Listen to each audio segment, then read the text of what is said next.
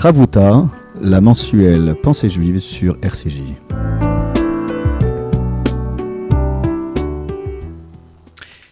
Bonjour, chères auditrices et auditeurs. Nous voici de retour, mon cher Michael. Bonjour. Bonjour Olivier. Nous voici de retour pour une nouvelle page de Chavruta d'études en binôme sur un texte biblique. Je rappelle à nos chères auditrices auditeurs que ce n'est pas la paracha de la semaine, mais ce sont des textes que nous choisissons euh, qui euh, peuvent nous inspirer dans notre vie euh, de tous les jours, euh, dans notre contact à l'autre, puisqu'on ne peut pas prétendre parler à Dieu si nous ne sommes pas capables de parler à tous ceux et celles que nous côtoyons ici-bas. Et c'est pour toutes ces raisons que nous sommes très heureux de vous retrouver. Ça fait quelques mois que euh, nous nous étions quittés et euh, ce début d'année euh, hébraïque 5780 qui va intervenir dans quelques jours, eh bien c'est pour nous l'occasion déjà de vous souhaiter tous nos voeux de réussite et de prospérité et surtout de paix et de sérénité pour la communauté juive en Israël et en diaspora et également pour l'humanité tout entière parce que je rappelle que Rosh Hashanah c'est quand même le nouvel an juif certes mais nous prions pour toute l'humanité mon cher Michael. Tout à fait Olivier les textes du Talmud nous enseignent que Dieu a créé le monde le jour euh, de Rosh Hashanah. Ou plutôt, dans les textes liturgiques de nos fêtes de Rosh Hashanah, nous disons Ayom Aratolam. Dieu, c'est le jour euh, au cours duquel Dieu a créé le monde.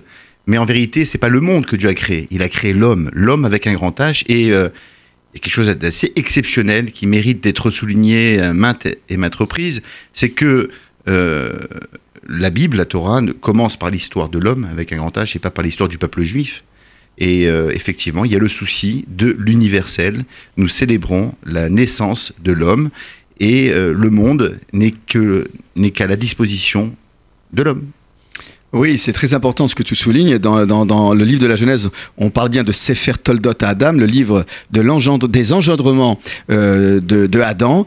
Et, il est important de rappeler qu'avant même de lire euh, le livre de l'Exode qui euh, annonce la naissance du peuple Israël, de l'identité juive, de l'identité juive hébraïque, c'est avant tout l'obligation de se rappeler aussi ce genre humain auquel nous appartenons tous et toutes. Et, je rappelle également à nos auditeurs l'heure, que dans les sept bénédictions du mariage, avant même de rappeler la judaïté au couple qui s'unit euh, sous le dénuptial et sous les auspices de la présence divine, eh bien, on parle d'abord, dès le début des bénédictions, euh, du Hakol, de tout ce qui englobe euh, l'humanité, l'univers, et de Adam. Yotzer Adam, celui qui façonne et qui a créé l'humain. Voilà, donc c'est vrai que c'est pour toutes ces raisons que nous associons bien volontiers l'humanité tout entière pour ce Rosh Hashanah. Et qu'il me soit permis aussi de saisir l'occasion de dédier euh, cette émission euh, à une personnalité de la radio, Agnès, qui nous a quittés euh, prématurément, et nous adressons à son époux et ses enfants nos plus sincères condoléances et nos marques de sympathie à leur endroit. Et je sais combien euh, elle jouait un rôle important au sein de la radio, non pas juste en tant qu'animatrice, mais parce que c'était une grande figure des premières années de la, radio juive, d'une manière plus générale, qui n'avait pas entendu cette voix si célèbre de sur les ondes juives de d'Agnès. Et euh, voilà, que nous pensons euh, à sa famille et nous associons donc cette étude, Leilou Nishmata, pour accompagner son souvenir. Amen. Alors, si mes souvenirs sont bons, Michael, et tu m'arrêtes, euh, lorsque nous nous étions quittés, euh, nous étions au tout début du chapitre 3 du livre de l'Exode, et euh, nous étions avec Moïse qui s'était retrouvé devant ce buisson ardent et nous avions étudié ensemble le caractère très particulier de ce buisson qui brûlait sans se consumer. Et euh, c'est sur le mot inéni que nous nous étions quittés. Me voici présent. Euh, Moïse avait répondu présent à l'appel euh, divin. Moshe, Moshe, Moïse, Moïse. Et Dieu lui répond dans le verset 5, chapitre 3, livre de l'Exode. Michael, lecture donc du verset 5. Vayomer, al tikrav alom, shal ne'alecha, me'al raglecha, ki makom, Omed Alav, Admat Kodesh Hu. Traduction. Euh, il répondit, donc a, priori c'est Dieu, euh, ne t'approche point euh, d'ici, ôte, enlève ta chaussure, ta sandale, car l'endroit que tu foules, sur lequel tu te tiens debout, est une terre consacrée, Kodesh. Elle est sacrée. Donc on a une réponse assez étonnante euh, au euh, langage bref de Moïse. Euh, Dieu déploie plusieurs mots pour lui demander d'adopter une posture très particulière, c'est se déchausser sur ce terrain qui semblerait être consacré, alors qu'on est a priori en plein désert, et en nous donnant une qualification là aussi très étonnante, Admat Kodesh. Donc c'est euh, ce sont toutes ces thématiques que nous allons aborder ensemble. Alors peut-être que Ouais, déjà nous abordons la première partie. hein. Oui, ne, pas s'approcher. Oui, donc euh, Dieu dit à Moïse, ne t'approche pas, de ne pas s'approcher de cet endroit. Alors, effectivement, on sait que la sainteté en hébreu se dit Kedusha. Aussi, on trouve Kedoshim Tioud. Dieu dit, euh, soyez saints, car je suis saint. Et les commentateurs expliquent que la sainteté, c'est justement s'éloigner, s'écarter, séparer, se séparer. C'est-à-dire que il y a euh, une séparation entre le profane et le sacré. Hein, on le voit d'ailleurs euh, dans l'architecture même de nos synagogues, où le Echal, le lieu où euh, les rouleaux de la Torah sont entreposés, doivent être séparés de la communauté. Oui, avec une double protection. Et on n'y accède pas euh, à tout bout de champ. hein. C'est un moment, c'est un véritable sacerdoce. Et dans les coutumes ashkénazes, on chante Vaï bin Soa, Aaron, etc. Donc il y a des textes où le Berir Shemé, c'est-à-dire les bénédictions liées à l'ouverture euh, de, de l'Arche Sainte. Donc on, on, on- on se retrouve là dans cette notion de Kedusha, c'est-à-dire euh, Dieu dit à Moïse, ne t'approche pas au-delà parce que cette terre-là est consacrée et sacrée. Oui, alors là aussi, tu, soulignes cette question de la séparation. Souvent, on nous reproche euh, que cette séparation puisse incarner une forme de discrimination. Et c'est toujours difficile de faire comprendre aux gens que la notion de séparation est constitutive de cette sainteté du peuple d'Israël qui n'est pas là pour stigmatiser euh, celles et ceux qui seraient, euh, je dirais, de l'autre côté de cette euh, séparation, mais il y a une forme de prise de distance pour ne pas être au-dessus des autres, mais qui nous permet de prendre du recul. En fait, on avait déjà dit la fois dernière, Moïse doit prendre du recul euh, lui-même. euh, il se détourne quelque peu pour mieux appréhender euh, la, la, la, je dirais, l'entité même de ce buisson et de l'environnement dans lequel il se trouve. On ne peut pas euh, appréhender cette sainteté si, à tant soit peu, on ne prend pas un peu de recul. C'est un peu lorsque nous faisons la Hamida, lorsqu'on se tient debout silencieusement, on fait trois pas en arrière. Et après, on rentre euh, dans cette dimension. Donc il y a, euh, à travers cette prise de recul, cette prise de distance, euh, un élément incontournable de la Kedusha, comme tu viens de le rappeler. Tout à fait. Et euh, j'aime dire que le judaïsme, c'est la religion de la séparation. On sait qu'il y a une, une cérémonie, un cérémonial qui s'appelle la Havdalah. Et on y dit des choses exceptionnelles. La- à l'issue à du l'issue samedi, du Shabbat, samedi, où on nous dit soir. Dieu, Dieu sépare la semaine du Shabbat, Dieu sépare la sainteté euh, du, du, du Oui, mais d'aucuns d'aucuns pourraient nous reprocher que Non. nous soyons Alors, obsédés par non, cette séparation. Le lait, la viande, le Tout- lin, la laine, tout Israël et, et les, autres nations. Tout à fait. Euh, C'est vrai que ça, ça peut sembler euh, obsessionnel. Tout à fait. Il y a une réponse à cela, c'est-à-dire que Dieu, avant de créer le monde, euh, la Torah nous témoigne que le monde était tohu-bohu. Et le rôle de la création, la vocation de la création du monde, ça a été justement de séparer. Un mavdil ben amaim lamaim, de séparer les eaux, etc. Et donc la construction, la construction de l'homme et le travail euh, de l'homme sur terre consistera justement euh, non pas de préférer euh, le Kodesh au rôle. On ne demande pas de. Il n'y a pas une supériorité de la sainteté sur le profane. Si c'était le cas, eh bien, on aurait dû célébrer le Shabbat six jours et le septième jour aurait dû être profane. Mais c'est complètement l'inverse. Donc, il faut bien séparer les choses. Le, euh, judaïsme euh, déteste la, la fusion-confusion. Voilà.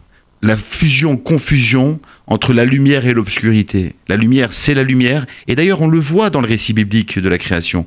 Dieu nomme les choses. Il dit, le jour s'appellera jour, la nuit s'appellera nuit. Et on vit dans un monde où il y a un mélange justement des valeurs qui, est, euh, qui peut, qui peut euh, être néfaste Voilà, c'est une, à la fois pour l'humanité. c'est une invitation, comme tu viens de dire, au discernement. Tout à fait. Moïse doit prendre du recul, ce qui ne va pas pour autant lui interdire de s'approcher de ce buisson. En fait, c'est ça qui est intéressant. Il y a le préambule Hmm. de, de cette loi. D'abord, tu, tu dois savoir que tu peux pas t'approcher de cette manière. Ce qui veut pas dire qu'il va pas pouvoir s'approcher. On va le voir tout de suite en se déchaussant. Mm. Et c'est ce que dit euh, le, le Haïmek Davard dans son, le rabbi Naftali Sfiberlin dans son commentaire. Il dit, euh, en somme, ce que Dieu explique à Moïse, c'est euh, euh, ne crois pas et, et- et n'essaye pas d'approfondir le sujet de ce buisson qui est quand même très mystérieux. euh, euh, de, de cette manière-là, c'est-à-dire en t'approchant un peu euh, comme tu as l'habitude de t'approcher d'un endroit. Non, pour approcher euh, cette entité mystérieuse, il va falloir que tu adoptes une posture que tu n'as jamais adoptée jusqu'à maintenant, c'est-à-dire ben, marcher pieds nus. Et c'est une posture euh, inhabituelle. Et c'est de par cette posture inhabituelle que Moïse pourra prendre conscience euh, de, cette, de, de- la, de la sainteté de cet endroit. Parfois, on rentre dans des endroits sans prendre, je dirais, les, dispositions nécessaires pour que les gens prennent conscience du lieu. Force est de constater que parfois nos synagogues, on ne sait plus si c'est vraiment le lieu idéal euh, pour, euh, pour euh, s'adresser à Dieu. On en oublie parfois que c'est le lieu idéal. Donc là, il y a une mesure, une mesure de, de, de- de sécurité, et même à l'endroit de Moïse. Bah, Moïse, tout Moïse qu'il est, même avec la meilleure volonté de s'approcher de Dieu, c'est pas comme ça qu'il faut s'approcher de moi. En tout cas, dans, cette, dans ce lieu aussi sacré. Voilà. Alors maintenant, comment tu vas t'approcher? Eh ben, c'est la suite. Euh, se déchausser. Alors, à- à Bra- alors, effectivement, le fait de la demande divine consistant à dire à Moshe Rabbeinu, de, à Moïse, notre maître, de se déchausser, j'ai un joli commentaire. C'est le commentaire d'Abrabanel qui explique que la chaussure fait référence aux pensées humaines qui relèvent de la matérialité. Et donc, en vérité, le message que Dieu voulait envoyer à Moïse, c'était euh, celui-ci, à savoir qu'il ne devait en aucun cas interpréter la servitude des enfants d'Israël en Égypte, la souffrance euh, endurée par le peuple juif, simplement avec, une, avec la raison. Il lui dit, il y, a, il, y a, il y a un message, il y a un enseignement, il y a une élévation à, à prendre en compte. C'est ça l'idée. Ne, Ah, ne ce que tu veux pas... dire, c'est quoi? C'est que la chaussure ferait obstacle à, à cette, euh, à cette euh, dimension Non. euh, spirituelle? Non, pas du tout. Parce que tu, tu expliques qu'il y a la matière. Oui, c'est ce que Abrabanel explique. Il dit que la chaussure incarne, La matière. symbolise justement Donc la elle fait matière. obstacle, elle entrave. Elle- elle- non, non, non, c'est pas qu'elle pourquoi il doit entrave. l'enlever alors? Non, c'est-à-dire qu'il ne doit pas réfléchir simplement avec son esprit rationnel humain par, euh, quant à la situation des enfants d'Israël euh, en, en terre, en terre d'Égypte. C'est-à-dire, Dieu lui dit maintenant, je t'invite dans un monde, dans le monde euh, euh, de la spiritualité, où tu, où, où- où tu vas, où tu dois prendre un certain recul par rapport à tes sens, à ta, à, à ton, à ta réaction première, à tes réactions premières. Oui, mais euh, encore une fois, euh, j'entends ce que tu dis, mais par exemple, Rabbeinu Barrier, il dit qu'en fait, chal, hein, Mm. ça vient de, de- c'est très proche du verbe lishlol, qui Oui. veut dire euh, nier, c'est une forme de négation. Donc il y aurait, si on, on- on suit cette manière d'interpréter la- le, le concept de chaussure, c'est il faut que tu puisses un tant soit peu renier la matière pour pouvoir, euh, euh, pour pouvoir t'approcher de, de- cet endroit. Comme si la matière euh, adhérait au corps par le biais de, de- de cette chaussure. Il y a quand même quelque chose de très particulier. Alors, euh, la, chau- la chaussure, un tant soit peu, elle- elle- elle- elle fait obstacle, elle fait écran entre euh, l'esprit qui doit adhérer à ce lieu et, et- et ce corps qui, lui, euh, voilà, euh, est assimilé à, à cette chaussure. La chaussure qui n'est que le prolongement du corps, d'une ce, certaine qui manière. est, ce qui est incroyable, effectivement, aujourd'hui encore, hein, lorsqu'on est à l'époque du temple de Jérusalem, tout le monde rentrait nu-pied dans le temple de Jérusalem, parce que la terre était sacrée, il, ne devait y avoir aucune séparation entre le corps et la terre, entre guillemets, sainte. Aujourd'hui encore, les Kohanim, euh, lorsqu'ils bénissent le peuple, retirent leurs chaussures pour bénir le peuple d'Israël. C'est une façon de se mettre au même niveau que le peuple. Mais euh, Olivier, ce qui est très intéressant, c'est qu'il y a des passages dans le Talmud qui sont euh, éloquents quant à la symbolique de la chaussure. On sait que un homme doit tout vendre pour s'offrir une paire de chaussures. C'est-à-dire c'est- que c'était le must, c'était le C'est l'incarnation de la dignité de la, humaine. de- exactement, de la Mm. dignité humaine. Et là, on est, on est à contre-courant. Dieu dit à Moshe Rabbeinu, retire, retire ta chaussure. Alors ça veut dire quoi? C'est que Dieu invite Moïse à ce, à- à- au dénuement le plus complet? Non, il invite Moïse, maintenant qui va devenir chef, hein, Mhm. qui va être euh, porteur d'une mission qui consistera à libérer les enfants d'Israël. Dieu dit à Moïse, ta mission, cette nouvelle responsabilité te coupera, te coupera de la société. La chaussure, les rabbins expliquent que la chaussure, c'est ce qui permet à l'homme d'aller vers l'autre. C'est ce qui lui permet de se déplacer. Donc Moïse, il lui dit, tu vas devenir maintenant chef, tu vas, mais avant d'être le chef du peuple d'Israël, tu vas être en contact permanent avec la divinité, avec moi. Et donc, euh, voilà, il faut que tu te prépares psychologiquement, spirituellement, à être, à être euh, dans, un, dans un état de, constant, en- de, de façon, de manière constante. Alors on est d'accord.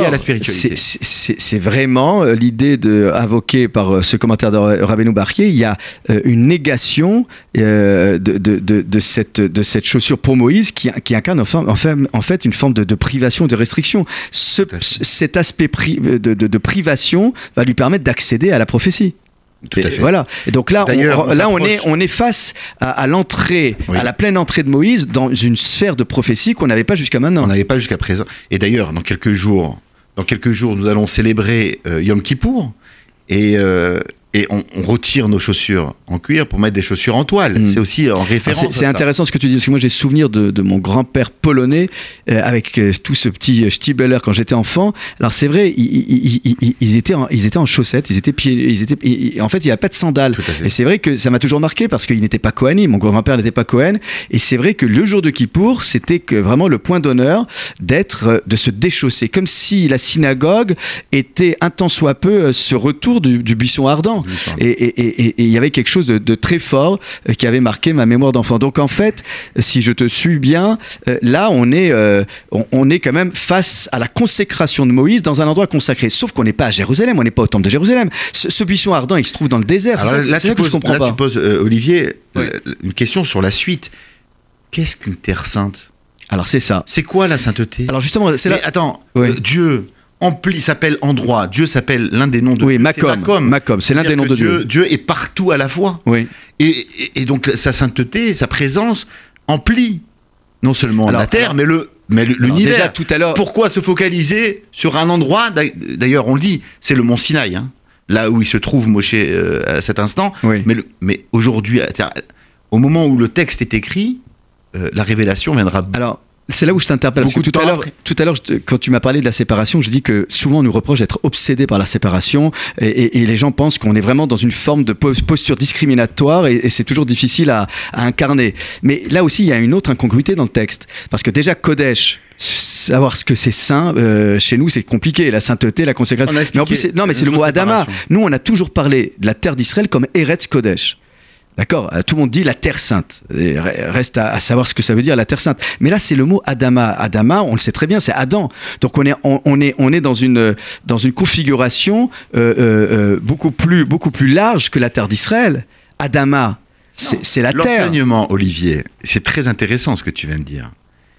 Ça veut dire, effectivement, la terre d'Israël, c'est la terre sainte. Mais ça veut dire aussi une chose fondamentale et extrêmement importante. C'est que toute la terre est sainte.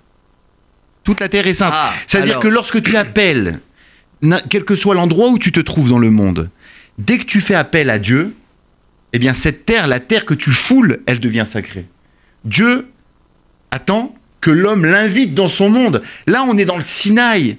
Et, et encore une fois, ça ne veut rien dire parce que la Torah n'a pas été encore donnée, donc elle est- cette terre n'est pas entre guillemets consacrée. Elle n'est pas chargée euh, d'histoire. Il n'y a pas d'histoire. Et pourtant, Dieu dit cette terre est sacrée. Pourquoi? Parce que je te parle. Et donc quelque part, c'est un message. Effectivement, Eretz Israël, c'est euh, la terre euh, euh, où la, fameuse histoire drôle où on dit, c'est-à-dire qu'on appelle Dieu en local. C'est-à-dire que Dieu, il y a une histoire liée à cette terre. Mais où qu'on se trouve, hein, à des milliers de kilomètres de la terre d'Israël, peu importe. Dès que j'implore Dieu, Dieu, eh bien, fait résider sa présence sur cette terre, et cette terre devient une terre sainte. Oui, alors tu, tu parles de Dieu, mais en fait, c'est surtout la terre de la rencontre entre Dieu et un être humain. Euh, Dieu sans cet être Dès qu'il y a humain. prière, dès qu'il y a Oui, étude de il y a la Torah, il y a rencontre entre l'humain et le divin. Alors, euh, toujours sur cette question-là de, de, de, de, de Adama. C'est-à-dire qu'en fait, si je te suis bien, on est au-delà de la question euh, euh, de la terre d'Israël en tant que terre sainte. Mais là, il y a une montagne qui euh, n'est pas la plus majestueuse et qui est souvent appelée non pas juste montagne du Sinaï, Horeb. mais Chorev. Hein, ça vient de, de glaive, épée, mais surtout aussi Ara Elohim, la montagne divine. Donc, on approche quand même de quelque chose qui est très particulier.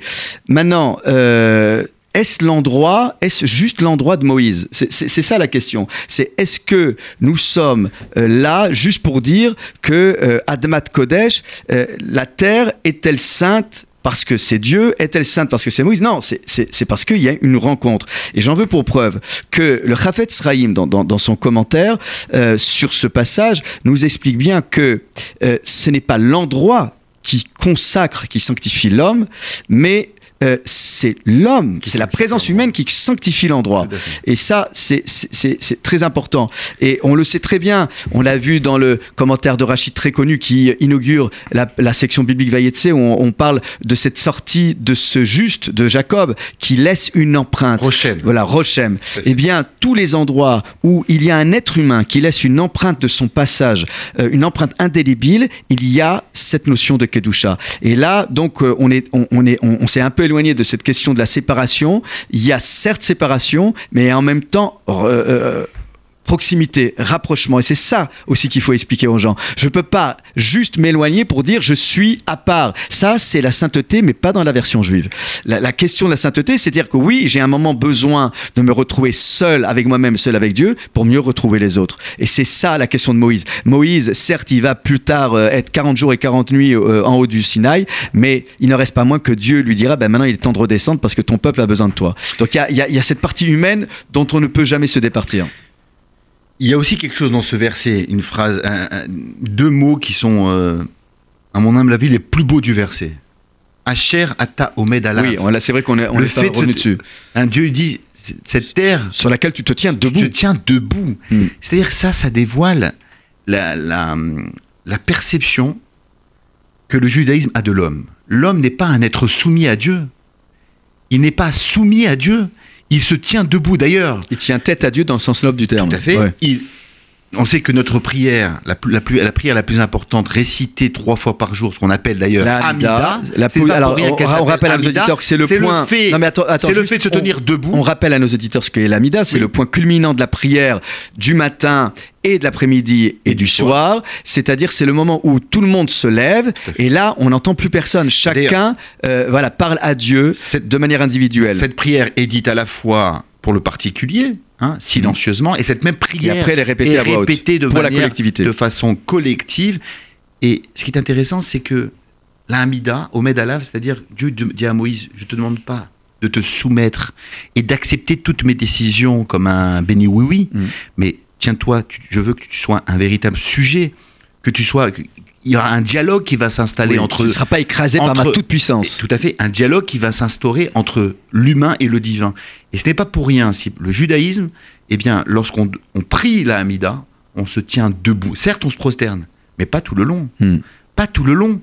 Il y, a, certains moments dans la Hamida. Tu fais allusion à un passage très important du traité talmudique Berachot qui nous explique mon cher Michael, qui nous explique que, en fait, il ne faut pas abuser des prosternations. On ne se on ne s'incline et on ne plie les genoux qu'au début et à la fin de la Hamida. Et les rabbins le disent, surtout ne pas en abuser. C'est-à-dire que euh, être écrasé par cette toute-puissance divine et ne pas pouvoir se tenir debout, ce n'est pas la version euh, telle qu'on l'entend dans le judaïsme. Dieu aime qu'on lui résiste. Et Moïse va incarner justement ce magistrat, cet avocat du peuple juif de la façon la plus euh, exceptionnelle. Souviens-toi plus tard, lorsque Dieu va vouloir détruire et exterminer le peuple juif suite à la, faute du veau d'or, Moïse va tenir tête à Dieu et il va avoir gain de cause. Dieu va reculer. Très bien. Et, D'ailleurs, le mot de fila. Alors, puisque tu dis, tu parles du oui, puisque tu parles de la Hamida, donc tu fais le lien avec ce que j'avais dit euh, au tout début de l'émission, c'est que nous aussi, nous aussi, on s'approche pas tout de suite de Dieu. On fait trois pas en arrière pour mieux mais, revenir. mais trois pas en avant. Après, mais d'abord trois pas en arrière. Et maintenant, nous allons faire quelques pas en avant avec une pause musicale qui va apaiser nos cœurs et nos esprits avec Avinu Malkenu.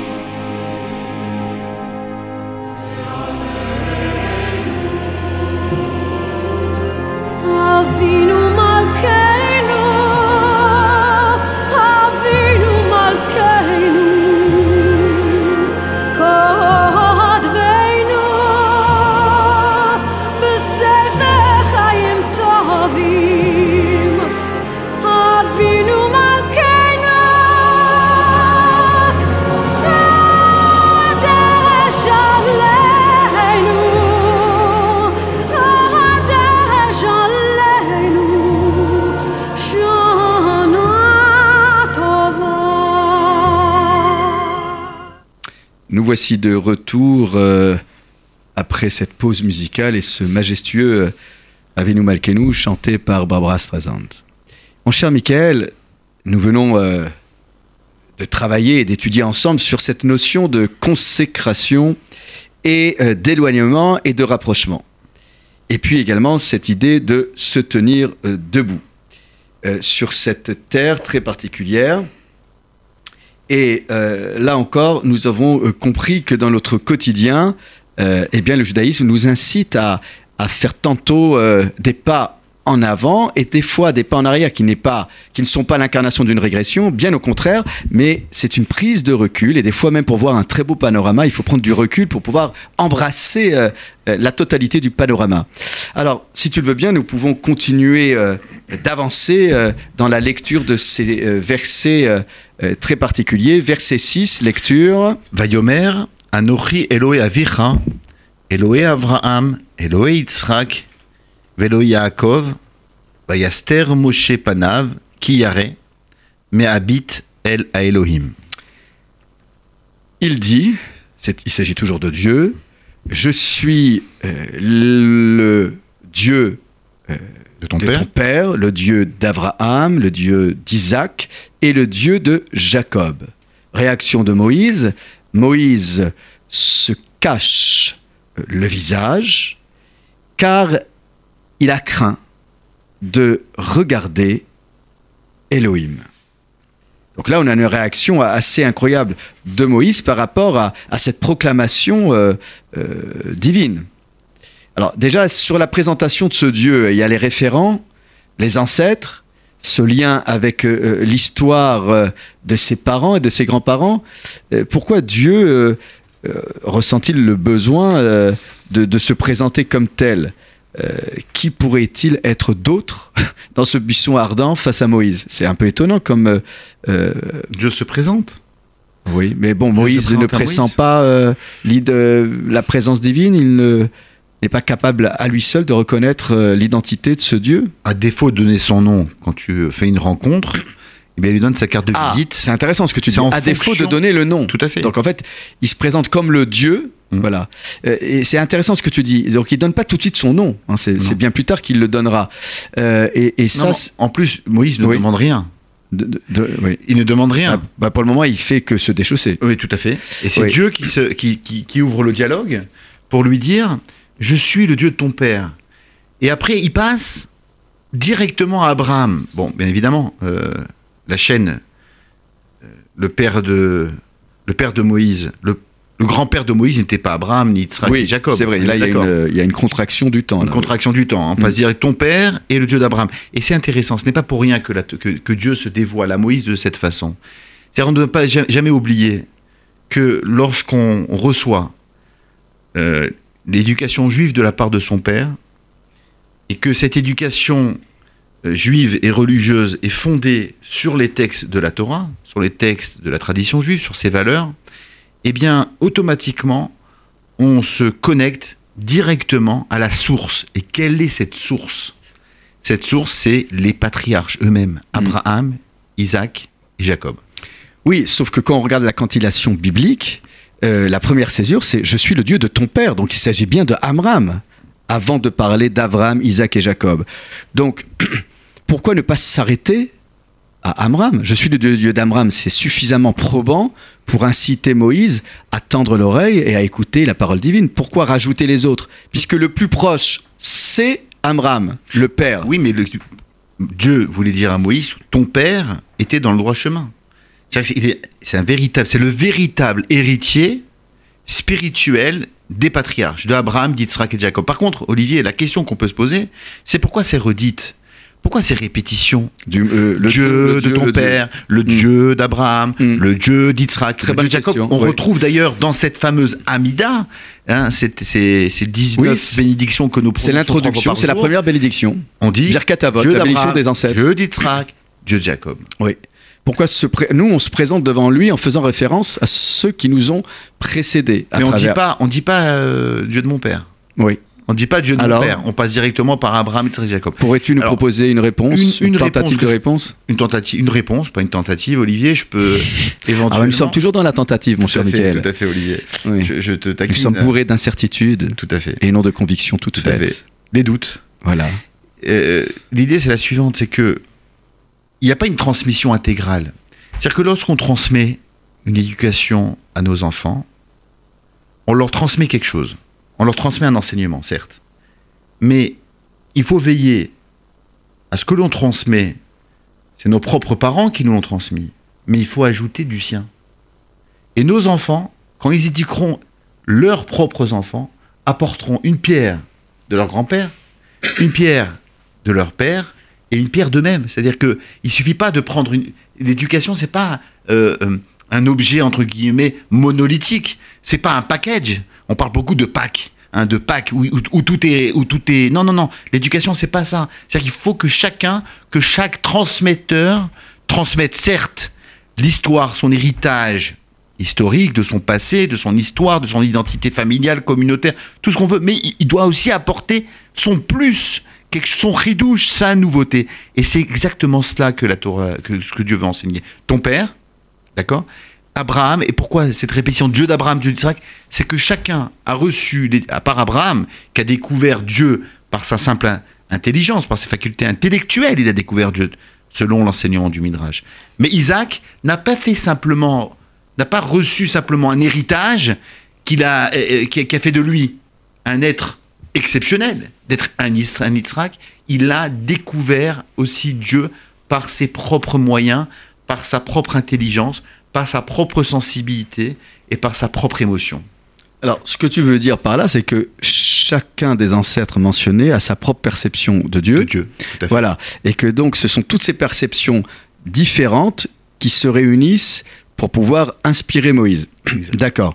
Et euh, à ce sujet, puisque tu as souligné cette redondance, euh, je suis le Dieu d'un tel, d'un- et je suis le Dieu encore une fois, il y a un très beau commentaire qui était souvent euh, cité par Rabbi Shlomo Karlebar, ce fameux rabbin euh, qui chantait avec sa guitare, la guitare. à la rabbin à la guitare dans ces années 60, où il a ramené des générations entières d'hippies et de, et de tant de jeunes qui étaient tellement éloignés.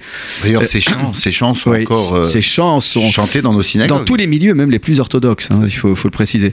Et donc, et, et Rabbi Shlomo Karlbar dit qu'en fait, c'est comme pour, comme pour signifier à celui qui euh, aurait du mal à s'approcher de Dieu, ben voilà, si je ne suis pas ton Dieu, alors j'ai sûrement été le Dieu de ton père. Et si je ne suis pas euh, le Dieu de ton père et de ta mère, alors j'ai sûrement été le Dieu de tes grands-parents. Et si c'était pas celui des grands-parents, c'est celui des arrière-grands-parents. En somme, et c'est ce que nous disons souvent aux enfants du Talmud Torah, voilà, imaginez que dans votre arbre généalogique, il y a des hommes et des femmes qui ont été des érudits, érudites, et qui ont été inspirés par la parole divine.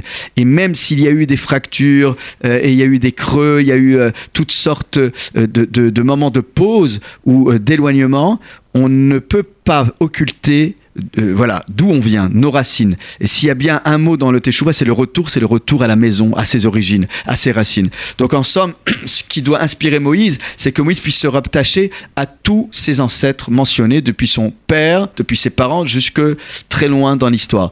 Après, il y a un commentaire assez étonnant euh, de Nachmanide, c'est que en fait, euh, il y a cette volonté de mentionner les ancêtres vivants et les ancêtres défunts, disparus. Et euh, comme pour dire, et on le retrouve également dans le commentaire du Risconi et de Nachmanide, cette idée qu'en fait Moïse n'aurait pas accepté a priori la mission qui lui a été assignée par Dieu parce que il ne pouvait pas imaginer assumer une telle responsabilité euh, euh, en face euh, déjà au rôle très important joué par ses parents et en l'occurrence celui de Amram puisque je te rappelle qu'ils appartenaient à la tribu des Les Lévites. Et que les Lévites étaient des notables c'était voilà des personnages très importants et qui insufflaient une spiritualité qui était des exemples de par leur manière d'être dans leur quotidien donc ici il y aurait cette volonté d'isoler le, le nom d'Amram, mais Amram, c'est le père vivant, et que, en fin de compte, Moïse est tellement humble qu'il ne peut imaginer acc- d'accepter euh, la mission de guide de euh, la collectivité d'Israël tout le temps euh, où son père exerce lui-même cette Mais, mais responsabilité. Risconi, Risconi enseigne à l'inverse de ce que tu viens de dire, Oui. c'est qu'en vérité, Dieu voulait transmettre à Moïse un message, c'est que son père venait de mourir. Ah, voilà. là- Alors là, on va encore plus loin dans le commentaire. Oui, tout à fait. Allô, à- Mais c'est- mais terrible à dire. Ça veut dire que Moïse euh, est libéré euh, d'une certaine, euh, comment dire, d'un obstacle qui, il ne peut pas, euh, je dirais, assumer une responsabilité dans, dans un tel domaine alors que son père l'assumait. Et donc, d'une certaine manière, en apprenant la mort d'Amram, il pourrait plus aisément accepter cette mission. C'est ça que ça veut dire, d'une certaine manière. L'Ecclésiaste enseigne Uba Hashemesh Vezarach Hashemesh. Le soleil s'est couché Hmm. Et le soleil s'est levé. Et les rabbins disent que il ne peut pas subsister de guide spirituel. Le Oui. guide spirituel des Hébreux en Égypte était à cette époque Amram.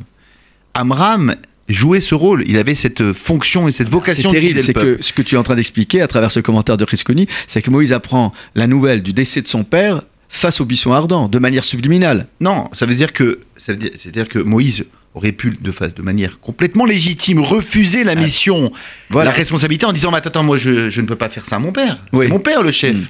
C'est mon père le dirigeant. Il dit ton père est mort. Mm. N'oublions pas que Moïse était en exil.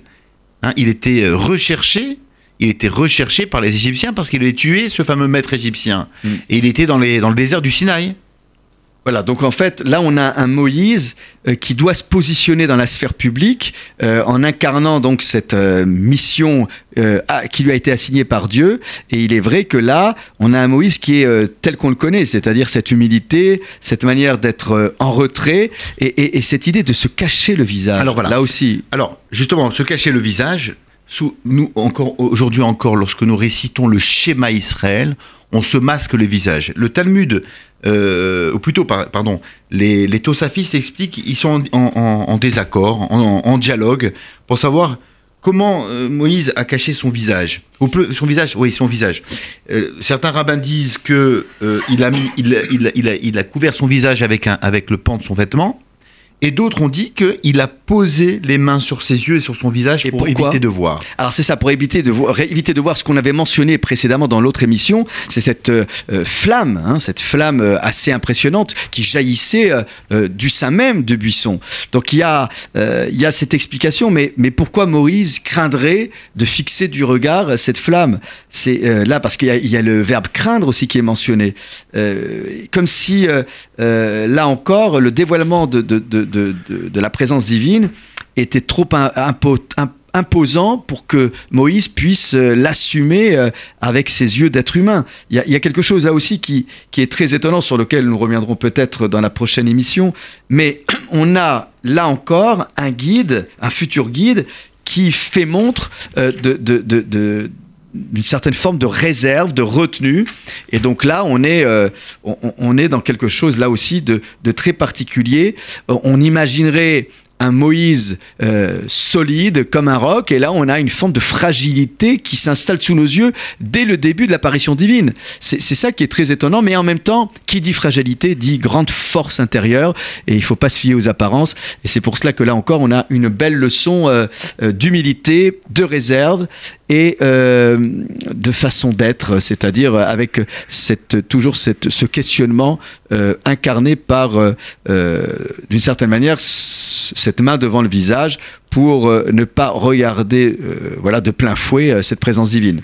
Alors, on, on va, euh, on va peut-être conclure sur rapport- cette question. Oui, Par Michael à notre, société actuelle, on vit dans un monde où euh, le voyeurisme, hein, il n'y a plus, du- il n'y a plus de différen- il n'y a plus de séparation entre le privé et le public. Et la Torah nous apprend qu'il y a aussi une politique du regard. Ça, il y a une religion du regard. On ne peut pas tout regarder. Il y a une éthique du voir. regard, oui. Une éthique du regard, tout à fait. Hmm. C'est-à-dire de faire extrêmement attention. Et Moshe nous, nous le montre. C'est-à-dire que il aurait pu, par curiosité, et d'ailleurs, il était curieux lorsqu'il a vu le buisson ardent au début. Oui, Hein, c'est vrai. Il s'est- il écarté pour mieux voir. Mm. Et là, il voit qu'il a affaire à Dieu lui-même. Et donc, Moshe Rabbeinu euh, se masque, se masque le visage, c'est-à-dire se cache le visage pour bien montrer qu'on est dans la Kedusha, qu'on est dans. qu'on est- qu'il y a une, une certaine forme de pudeur et de respect à l'égard de l'éternel. Je crois que c'est une belle leçon pour chacun d'entre nous. C'est vrai qu'on a tendance parfois à fixer du regard de manière inquisitoriale, de manière parfois trop pesante et euh, les êtres humains et que pour pouvoir euh, intégrer quelqu'un, on dit dans les lois de l'hospitalité qu'il ne faut pas regarder son convive en train de manger euh, et parce qu'il pourrait de le gêner. voilà voilà il risquait d'être gêné. Donc on voit bien que le regard imposant peut parfois entraver le bon déroulement de retrouvailles autour d'une table. Et donc, en cette, en ces veilles de fête, Oui. invitons nous tous Mm. à avoir un regard bienveillant Oui. sur l'ensemble de nos prochains. Et de nos invités autour de la table. frère, chacun de nos frères et sœurs, qu'ils soient religieux, pas religieux, qu'ils soient un juif de Kippour ou autres, qu'ils soient juifs ou même non juifs, de toujours le regarder avec un Tout à visage fait. Affable. resplendissant. Oui, alors, un, un regard- Alors je pourrais un rebondir visage sur ce que tu dis, c'est que dans nos synagogues, on va avoir beaucoup de gens qu'on n'a jamais vus durant l'année. Surtout, ne les fixez pas du regard, Oui, parce qu'il n'y a rien de pire que de se sentir toisé du regard. Oui. Et alors là, ça peut faire fuir plus d'un. Combien de, de- de personnes nous ont dit qu'ils avaient l'impression de pas être bien accueillis, alors que les gens en fait sont accueillants, mais un regard trop, euh, trop Hmm. C'est peut-être imposant. lié aux jeunes aussi, Olivier. hein. Quoi le jeune? Pourquoi le, jeune Bah, Ils sont un peu fatigués, certaines. Ah bon, tu crois? Bon, je savais pas que le C'est jeune pouvait avoir une influence sur le regard. Bon, mais on en reparlera euh, euh, d'ici peu. Voilà, ben, Shana Tova, Shana une bonne année Une à bonne l'ensemble. année à l'ensemble de notre communauté et pour l'humanité tout entière, parce que nous l'avons rappelé, Rosh Hashanah, c'est pour l'humanité tout Et pour entière. l'ensemble de la communauté juive de Voilà. France, un grand bravo à l'ensemble de nos des, des rabbins des, des communautés qui vont faire un travail fabuleux, qui font un travail Et un grand bravo à. Daniel, le technicien, qui fait preuve d'une grande Tout à patience fait. à notre endroit. Tout à fait. Allez, Shana Tova, bonne, bonne année, année. et que de la douceur. Et là, n'oubliez pas de tremper la, la La pomme. dans le miel. La pomme dans le Nous, miel. on est séfarade, Olivier. Nous, on a un véritable a Oui, Ah d'accord. Ah. Vous vous trempez que la pomme dans le miel, mais nous, Ouais. c'est. Oui, mais pas n'importe quelle pomme. hein. Ah oui, je sais. Euh, Nous aussi, on trempe la pomme dans le lait, mais pas seulement. Non, c'est la, la pomme Pinky, je crois. Mais bon, c'est pas grave. Allez, allez, Shana Tova à tous. Bye. Bye. Shabbat Shalom.